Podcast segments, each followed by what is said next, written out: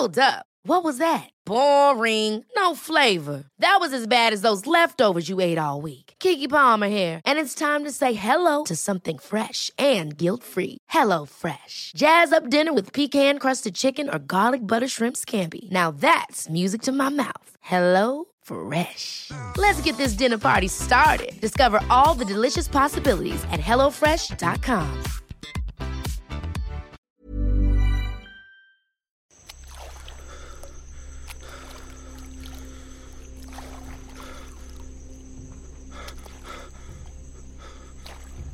Au milieu de la jungle, dans un univers alternatif où l'histoire s'est passée différemment, le soldat de Launay de la 15e demi-brigade de ligne avance vers les positions insurgées. En face, une troupe d'anciens esclaves vêtus de haillons, mal nourris, épuisés et ne disposant que d'un fusil pour trois. Nous sommes en 1802, et depuis plusieurs semaines, le soldat et ses camarades se trouvent dans la colonie française de Saint-Domingue, occupés à mater une énième révolte d'esclaves. Le consul, Napoléon Bonaparte, a été clair. L'ordre doit être ramené par tous les moyens, car l'île, grâce à ses plantations, représente une manne financière très importante pour la métropole. Le soldat de Launay sait que le combat final approche. Les troupes de Toussaint Louverture et de Jean-Jacques Dessalines, réduites à peau de chagrin, se préparent à faire leur barou d'honneur. Dans cette réalité alternative, l'expédition française va pouvoir vaincre définitivement la révolution haïtienne et ramener le calme sur la perle des Antilles françaises. De plus, les hommes du général Leclerc ne subissent ici jamais la terrible épidémie de fièvre jaune qui les a décimés dans la réalité.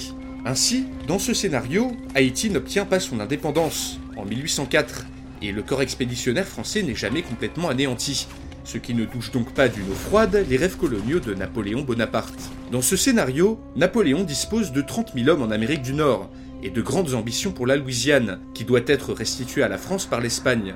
Mais alors que l'Angleterre se prépare à briser la paix d'Amiens et que les États-Unis d'Amérique rechignent à voir les Français de retour à l'ouest du Mississippi, Napoléon sera-t-il capable de réaliser le retour de la France sur le continent américain? Bonjour à tous, chers abonnés, spectateurs et auditeurs. Ça me paraissait logique d'ajouter auditeurs vu que je lance ma chaîne de podcast, disponible sur toutes les bonnes plateformes. Aujourd'hui, on va faire se réaliser les rêves d'empire colonial français de Napoléon en Amérique du Nord, et comme vous l'avez déjà deviné, particulièrement en Louisiane. Ayant déjà fait un épisode sur la guerre de 7 ans et la Louisiane de cette époque, je me concentrerai dans cet épisode sur la brève tentative de Napoléon afin de reconstruire un empire colonial en Amérique. Tentative qui s'est terminée par une armée de 30 000 hommes mourant de fièvre et de diarrhée au milieu de la jungle haïtienne. Et oui, l'histoire dans la réalité c'est rarement aussi épique et héroïque que ce qu'on pourrait croire. Mais avant le scénario, bien entendu, un peu de contexte. Depuis 1762 et la signature du traité de Fontainebleau à la fin de la guerre de Sept Ans, jusqu'en 1800, et la signature du traité de San Ildefonso, l'Espagne gérait officiellement la Louisiane. Dans les faits, ce territoire gigantesque n'avait vraiment d'importance que grâce à la ville de la Nouvelle-Orléans, aux portes du fleuve Mississippi. Une artère commerciale, capitale pour les environs. Riche de ressources naturelles, le territoire produisait fourrure, coton, produits agricoles et accueillait des immigrants de nationalités très diverses. Français, acadiens et québécois, haïtiens blancs, esclaves ou anciens esclaves noirs, cette diversité de populations francophones majoritaires côtoyait américains, espagnols et européens de toutes sortes ainsi que des tribus indiennes dans une paix relative émaillée de temps à autre par quelques incidents. Seulement, après la signature du traité de San Ildefonso, Napoléon Bonaparte, désormais au pouvoir, entend récupérer la Louisiane des mains d'un empire colonial espagnol en pleine débandade. Par cette rétrocession, Napoléon compte poser les bases d'un empire américain francophone, et offre également une base de repli pour les riches planteurs de Saint-Domingue, suite aux troubles et aux révoltes qui secouent l'île depuis 1791. Mais par manque de moyens militaires, le traité n'est pas appliqué immédiatement, et jusqu'en 1803, les Espagnols restent aux commandes, bien que la Louisiane soit théoriquement redevenue française. Pour jouir de son nouvel empire colonial, le futur empereur doit tout d'abord résoudre plusieurs problèmes. De une, le commerce louisianais et la prospérité de la Nouvelle-Orléans dépendent grandement de l'île de Saint-Domingue, aujourd'hui Haïti, qu'une révolte d'esclaves tout à fait gigantesque risque d'en faire perdre définitivement le contrôle à la France. De deux, les Anglais, et toujours, que Napoléon soupçonne de vouloir briser la paix d'Amiens de 1802. Ceci pourrait rendre la situation des colonies intenable à cause de la puissante Royal Navy.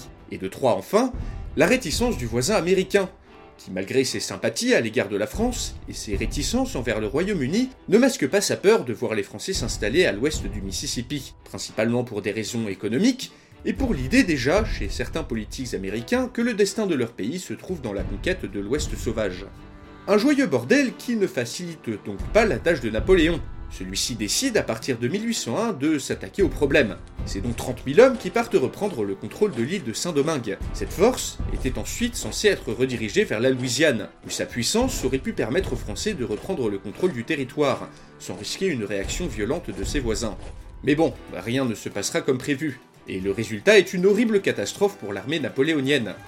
Malgré la prise de contrôle de l'île et l'élimination d'une grande partie des révoltés, les soldats français finiront par capituler sur le long terme, coincés par la marine anglaise, décimés par les maladies et par une population hostile au rétablissement de l'esclavage. En 1804, l'indépendance de la République d'Haïti est proclamée. La plupart des Blancs et une partie des Métis de l'île fuiront en Louisiane, pourchassés par les nouveaux maîtres de l'île. Pour Napoléon, cela marque un coup d'arrêt à ses ambitions en Amérique. Privé de troupes, Incapable de contrer l'Angleterre sur la mer, Bonaparte laisse le pragmatisme l'emporter et accepte de vendre la Louisiane aux États-Unis, qui à la base ne voulaient que de la Nouvelle-Orléans. Le projet d'achat, complètement démesuré, qu'en même d'une ville à 2 millions de kilomètres carrés, est néanmoins accepté par le Congrès des USA pour la modique somme de 160 milliards d'euros actuels.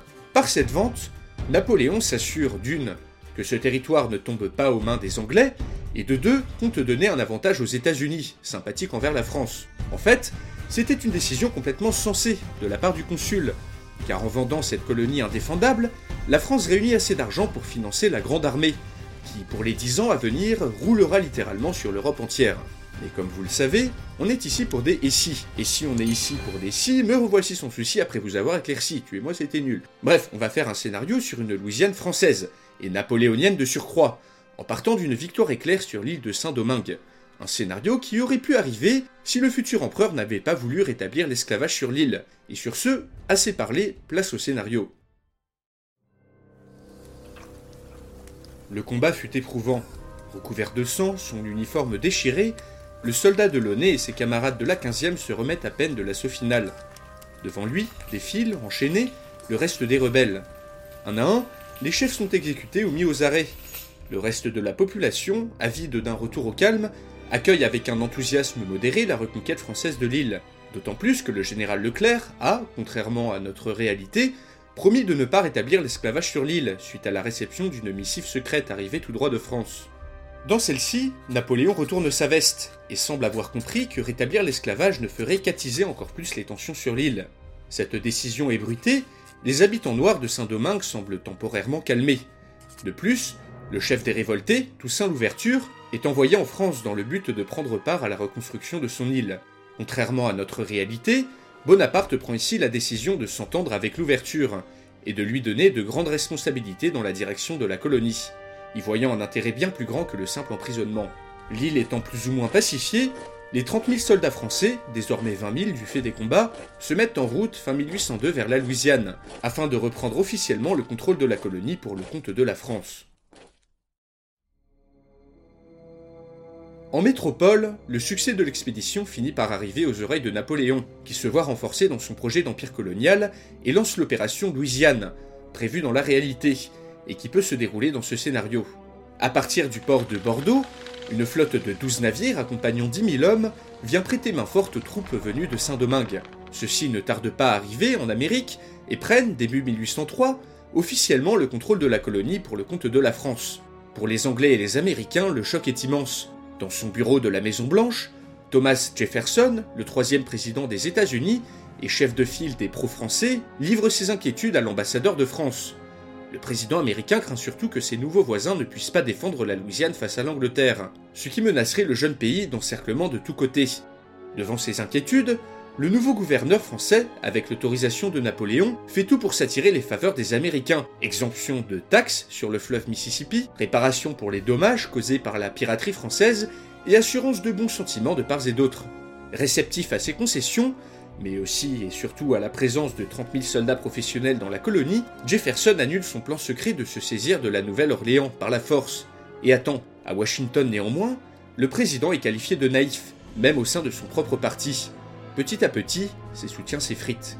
Et alors que le président américain se demande s'il a pris la bonne décision, la paix d'Amiens est brisée par les Anglais à la surprise générale. La guerre contre l'ennemi de toujours, l'Angleterre, reprend. Depuis plusieurs mois, la guerre a repris. Napoléon n'ayant pas vendu la Louisiane, manque de financement. Malgré sa popularité, celui-ci ne peut pas construire d'armée sans payer de soldes. Ainsi, ses projets d'invasion navale de l'Angleterre sont annulés, et le camp de Boulogne n'est jamais construit. Bien en sécurité sur leurs îles, les Anglais n'en restent pas moins incapables de frapper directement en Europe, et vont donc concentrer leurs moyens en Amérique du Nord. En septembre 1804, une flotte de la Royal Navy se présente devant la Nouvelle-Orléans, commandée par l'amiral John Jervis, tandis qu'une autre fait débarquer 20 000 hommes à Saint-Domingue. L'assaut est terrible, mais les Français sont préparés. Ceux-ci repoussent tous les assauts venus de la mer, sur les côtes, les canons en batterie servis par des artilleurs professionnels tiennent au respect les bâtiments anglais, tandis que les milliers de soldats français présents à terre empêchent tout débarquement. Malgré les efforts de l'amiral, celui-ci se rend compte que la ville est impossible à prendre sans essuyer des pertes intolérables. Devant ce constat, la flotte se contente d'entamer un blocus de la côte, qui sera régulièrement défié par les 12 navires français présents dans les Caraïbes. De l'autre côté de la mer, à Saint-Domingue, Toussaint Louverture, nommé à nouveau gouverneur de l'île par Napoléon, décime les troupes anglaises grâce à une stratégie de guérilla et de terre brûlée. Ainsi, durant les premières années du conflit, l'empire colonial français en Amérique du Nord tiendra. L'empire tout court, par contre, ne durera pas aussi longtemps. L'année suivante, la dette s'accumule et menace les finances publiques. Cela, Napoléon et ses fidèles en sont douloureusement conscients. L'armée n'est pas payée et les fonctionnaires non plus. Le manque d'argent est un gros problème pour Napoléon, d'autant plus qu'en cette année 1805, l'Autriche vient de lui déclarer la guerre. Beaucoup des fidèles de Bonaparte, partisans d'une Louisiane française, se rendent compte maintenant que la manne financière de la vente aurait permis de financer le conflit qui s'annonce. Mais l'empereur n'en démord pas. La Louisiane restera française. Conscient de la taille de son armée, plus réduite que dans la réalité, et de son manque d'argent qui entraîne baisse de morale et désertion dans ses troupes, Napoléon est tout de même conscient qu'il doit écraser les Autrichiens avant l'arrivée des Russes et l'éventuelle entrée en guerre de la Prusse. Mais contrairement à notre réalité, la campagne d'Allemagne sera un désastre pour les armées françaises. Malgré les nombreuses victoires, les différents corps d'armée sont bien plus éprouvés moralement, le manque de matériel, dû au pauvre financement, se fait gravement ressentir. Les stratégies, manœuvres et encerclements qui ont fait la célébrité de l'empereur sont bien plus difficiles à accomplir avec ses moyens réduits. Ainsi, Napoléon s'enlise outre-Rhin. Malgré toute sa volonté, il se casse les dents devant la ville d'Ulm et ne peut empêcher l'arrivée des Russes, fait qui le force à perdre l'initiative et à battre en retraite. Dans ce scénario, le désastre de Trafalgar n'arrive jamais, car Napoléon n'a pas monté son projet d'invasion de l'Angleterre et n'a donc pas besoin d'envoyer sa flotte dans la Manche. Ainsi, les colonies sont toujours ravitaillées et le blocus anglais régulièrement défié, permettant à la Louisiane de résister aux tentatives d'invasion. En Europe, en décembre 1805, l'empereur a définitivement perdu l'initiative et une grande partie de son armée est écrasée à Mayence, par une coalition austro-russo-prussienne. Durant la bataille, un boulet de canon perdu fauche l'empereur, qui tombe de son cheval. Après une agonie d'une heure, pendant laquelle il ne désigne pas d'héritier, l'empereur Bonaparte décède sur le champ de bataille, en suppliant ses généraux de sauver ce qu'il reste de l'armée. Napoléon mort sans héritier, la monarchie est restaurée. Suite à la paix, le Hanovre est libéré, la Hollande devient indépendante, et l'Italie est évacuée par les troupes de l'empereur. Contrairement à la réalité, le Saint-Empire romain germanique n'est pas dissous, et la Prusse ne s'étend pas en Allemagne. Louis XVIII est désormais aux commandes du pays. Mais l'inévitable Talleyrand, grâce à son sens de la négociation, a pu préserver certains acquis de la Révolution. La monarchie n'est donc plus absolue, mais constitutionnelle, comme en 1791, et la partie francophone de la Belgique reste partie intégrante du Royaume de France. En Amérique, grâce à la défense acharnée des troupes envoyées sur place, la Louisiane et Saint-Domingue restent françaises. Désormais entourées de pays puissants, la monarchie de retour et avec le terrifiant Napoléon décédé, les grandes puissances européennes sont magnanimes envers le pays. En Louisiane, le retour de la monarchie est accueilli par une grande joie. Le roi Louis XVIII, d'ailleurs, en recherche de prestige pour se légitimer, décide d'investir et de peupler cette colonie, fondée par son illustre ancêtre Louis XIV. Six ans ont passé, et dans cette réalité alternative, la guerre de 1812 entre les États-Unis et l'Angleterre n'arrive jamais. D'ailleurs, les élites américaines penchent de plus en plus vers leurs anciens colonisateurs. La raison L'arrivée massive de nouveaux immigrants en Louisiane, dont le commerce se développe de manière massive, et les nombreuses tensions entre les colons américains arrivant toujours plus nombreux dans ce territoire depuis l'Est. Avec le développement de la colonie et l'afflux d'argent qui en résulte, le roi Louis XVIII s'attache à remettre en place des taxes pour les marchands américains, aux grand dames du président DeWitt Clinton, favorable aux Anglais, et élu à la place de James Madison dans cette réalité alternative. En Europe, la monarchie française envoie toujours plus de colons en Louisiane, au risque de s'aliéner le voisin américain. La politique de colonisation agressive de Louis XVIII, très populaire parmi les ultra-royalistes, sera renforcée lors de sa mort en 1824. Car succédant à son frère, le règne de Charles X marque un retour à un certain conservatisme. Dans cette réalité, la France n'a pas été occupée, et les revenus tirés du commerce avec la Louisiane ont pu permettre au royaume de se reconstituer une flotte importante. Effrayés par cette force navale grandissante et par l'afflux massif de colons français, les États-Unis finissent par se jeter dans les bras des Anglais. Les Américains souhaitent se débarrasser des Français en Amérique du Nord et acquérir la Nouvelle-Orléans, après avoir récupéré la Floride de l'Espagne. Dans l'ombre, les préparatifs battent leur plein, tandis que les colons sont toujours plus nombreux à s'installer illégalement en Louisiane. En 1829, c'est la guerre. L'Angleterre et les États-Unis apparaissent bien décidés à enfin dégager les Français d'Amérique du Nord. Surpris, Charles X réagit promptement et souhaite renvoyer l'image d'un roi fort. Tout occupé par cette attaque, il ne signe jamais les ordonnances de Saint-Cloud et ne dissout pas l'Assemblée, ce qui lui évite une révolution qui autrement l'aurait éjecté du trône. L'expédition en Algérie est également avortée, et dans cette réalité alternative, la France ne s'aventure pas en Afrique du Nord. La Louisiane est un symbole, et tous les moyens possibles doivent être employés pour la défendre. Ce territoire est désormais trop peuplé et trop rentable pour être tout simplement abandonné. Deux ans plus tard, la situation n'est toujours pas résolue, mais l'Espagne a fini par rejoindre la France, inquiète des vues américaines sur Cuba, et ajoutant sa puissance déclinante aux forces françaises. Sur la mer, les flottes des différents belligérants s'affrontent dans des combats peu décisifs. Malgré de nombreuses défaites, la flotte de Charles X reste suffisamment grande pour ravitailler la Louisiane, désormais largement autosuffisante. Sur Terre, c'est une autre histoire. Les troupes espagnoles, accompagnées des troupes royales et des milices louisianaises, fanatisées par l'horrible perspective de se retrouver intégrées à une république, combattent les troupes anglaises et les faibles milices américaines avec grand succès. En 1832, un contingent franco-espagnol débarque près de New York et défait les défenses américaines. Suite à ça, la paix est demandée par les États-Unis, qui se retirent de la guerre. Le fait est désormais acté le jeune pays ne s'étendra jamais vers l'ouest, et les frontières avec la colonie française sont enfin définies clairement, au grand désavantage des États-Unis. L'année suivante, la paix est signée avec l'Angleterre, vue comme l'agresseur par les grandes puissances et incapable de prendre un avantage décisif sur la mer. La guerre est terminée, la Louisiane restera française. Le roi est mort, vive le roi. Après un règne tumultueux mais victorieux, Charles X meurt de sa belle mort en 1840 ayant réussi à se maintenir sur le trône. Immédiatement, son fils Louis de France lui succède sous le nom de Louis XIX. Décidant de continuer la politique ultra-royaliste de son père, il se rend vite impopulaire. Louis XIX ne tiendra pas un an. En 1841, une révolte populaire le force à abdiquer pour laisser place à la Seconde République. Les nouveaux gouvernants décident, en tout préambule, d'abolir définitivement l'esclavage en Louisiane, mettant ainsi fin au statut spécial qui y régnait jusqu'alors. Vingt ans plus tard, la Louisiane française est le siège d'une activité foisonnante.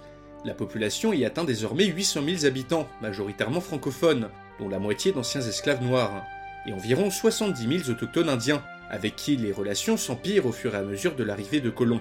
Dans les États-Unis voisins, la guerre de sécession n'a ici jamais lieu.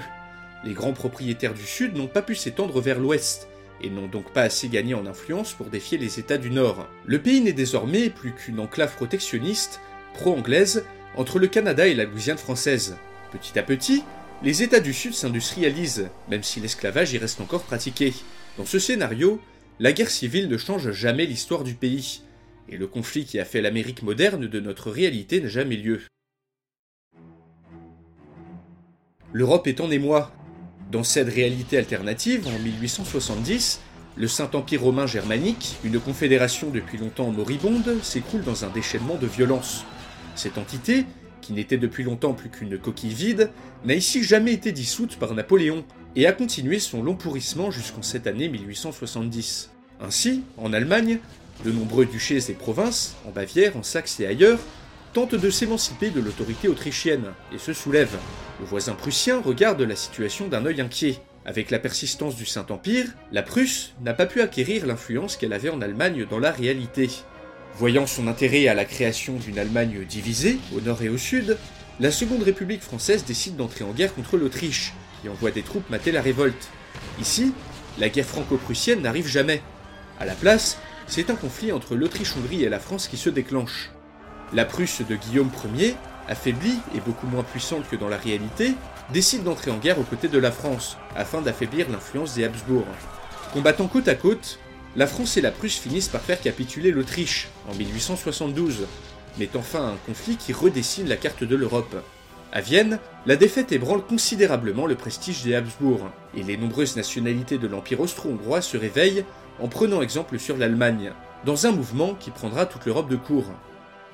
Autre changement de taille, en 1864, l'Association internationale des travailleurs, fondée dans la réalité par Karl Marx, n'apparaît ici jamais. Le père de Karl, Heinrich Marx, habitait dans le duché du Bas-Rhin, qui dans ce scénario ne devient pas prussien après la bataille de Waterloo. Ainsi, le père d'un des penseurs les plus influents de tous les temps ne devient jamais un profond patriote prussien comme dans la réalité, et n'envoie donc pas son fils Karl étudier à Berlin, ce qui ne le pousse pas à fréquenter des milieux révolutionnaires. Finissant avocat, le jeune homme mène une vie sage et peu mouvementée, inconscient du fait qu'il aurait pu, dans une autre réalité, changer le monde de par ses idées. En 1900, à l'aube d'un nouveau siècle, c'est un monde bien différent qui nous est présenté dans ce scénario. En Europe, la France est redevenue la première puissance terrestre grâce aux richesses de la Louisiane. À l'est, l'Allemagne est divisée en deux, avec au nord les États sous influence de la Prusse et au sud la Confédération alpine, constituant un gros bloc d'États unifiés sous la houlette de la Bavière. L'Italie reste divisée en plusieurs États, un au nord et un au sud. Dans ce scénario, L'influence moins longue de l'occupation française pendant les guerres napoléoniennes a ralenti la pénétration des idées d'unification dans le pays. L'influence autrichienne a complètement disparu. Pourquoi? Eh bien tout simplement car la monarchie austro-hongroise n'est plus, tiraillée par les nationalismes de tous bords, importés d'Allemagne. Désormais, l'ancienne monarchie a été dépecée par les conflits et les guerres d'indépendance. Et ce vide politique en Europe centrale aura au moins fait un homme heureux, le tsar. En janvier de l'année 1900, Nicolas II de Russie entre triomphalement dans la ville d'Istanbul, qui reprend son ancien nom, Constantinople. Privés d'adversaires de taille en Europe, les Russes ont pu se concentrer entièrement sur l'Empire ottoman, et ont pu accomplir à force de guerre leurs objectifs de toujours, accéder aux mers chaudes de la Méditerranée, et unir les populations slaves des Balkans.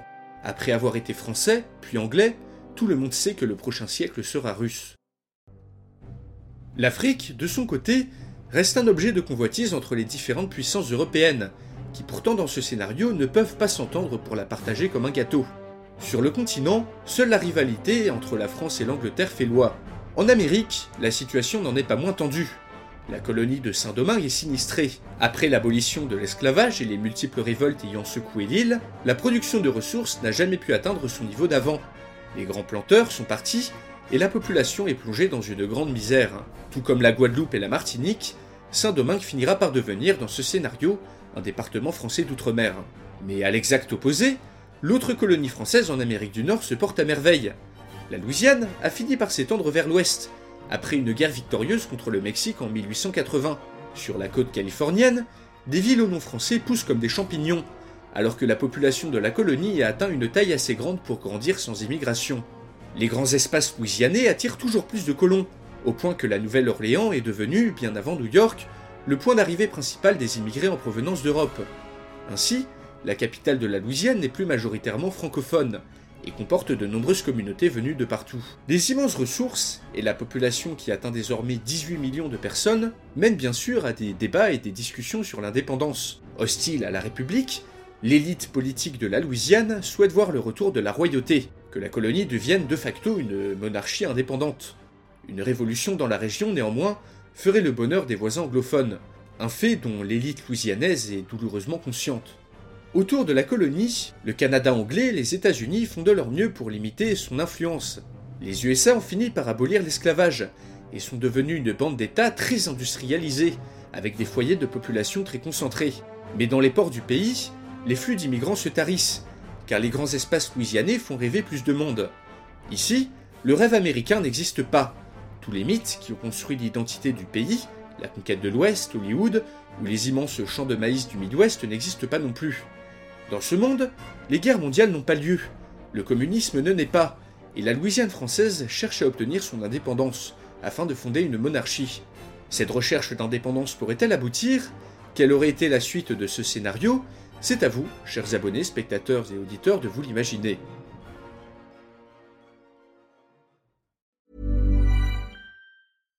catch yourself eating the same flavorless dinner three days in a row? Dreaming of something better? Well, HelloFresh is your guilt-free dream come true, baby. It's me, Kiki Palmer. Let's wake up those taste buds with hot, juicy pecan-crusted chicken or garlic butter shrimp scampi. Mm. Hello Fresh. Stop dreaming of all the delicious possibilities and dig in at HelloFresh.com. Let's get this dinner party started.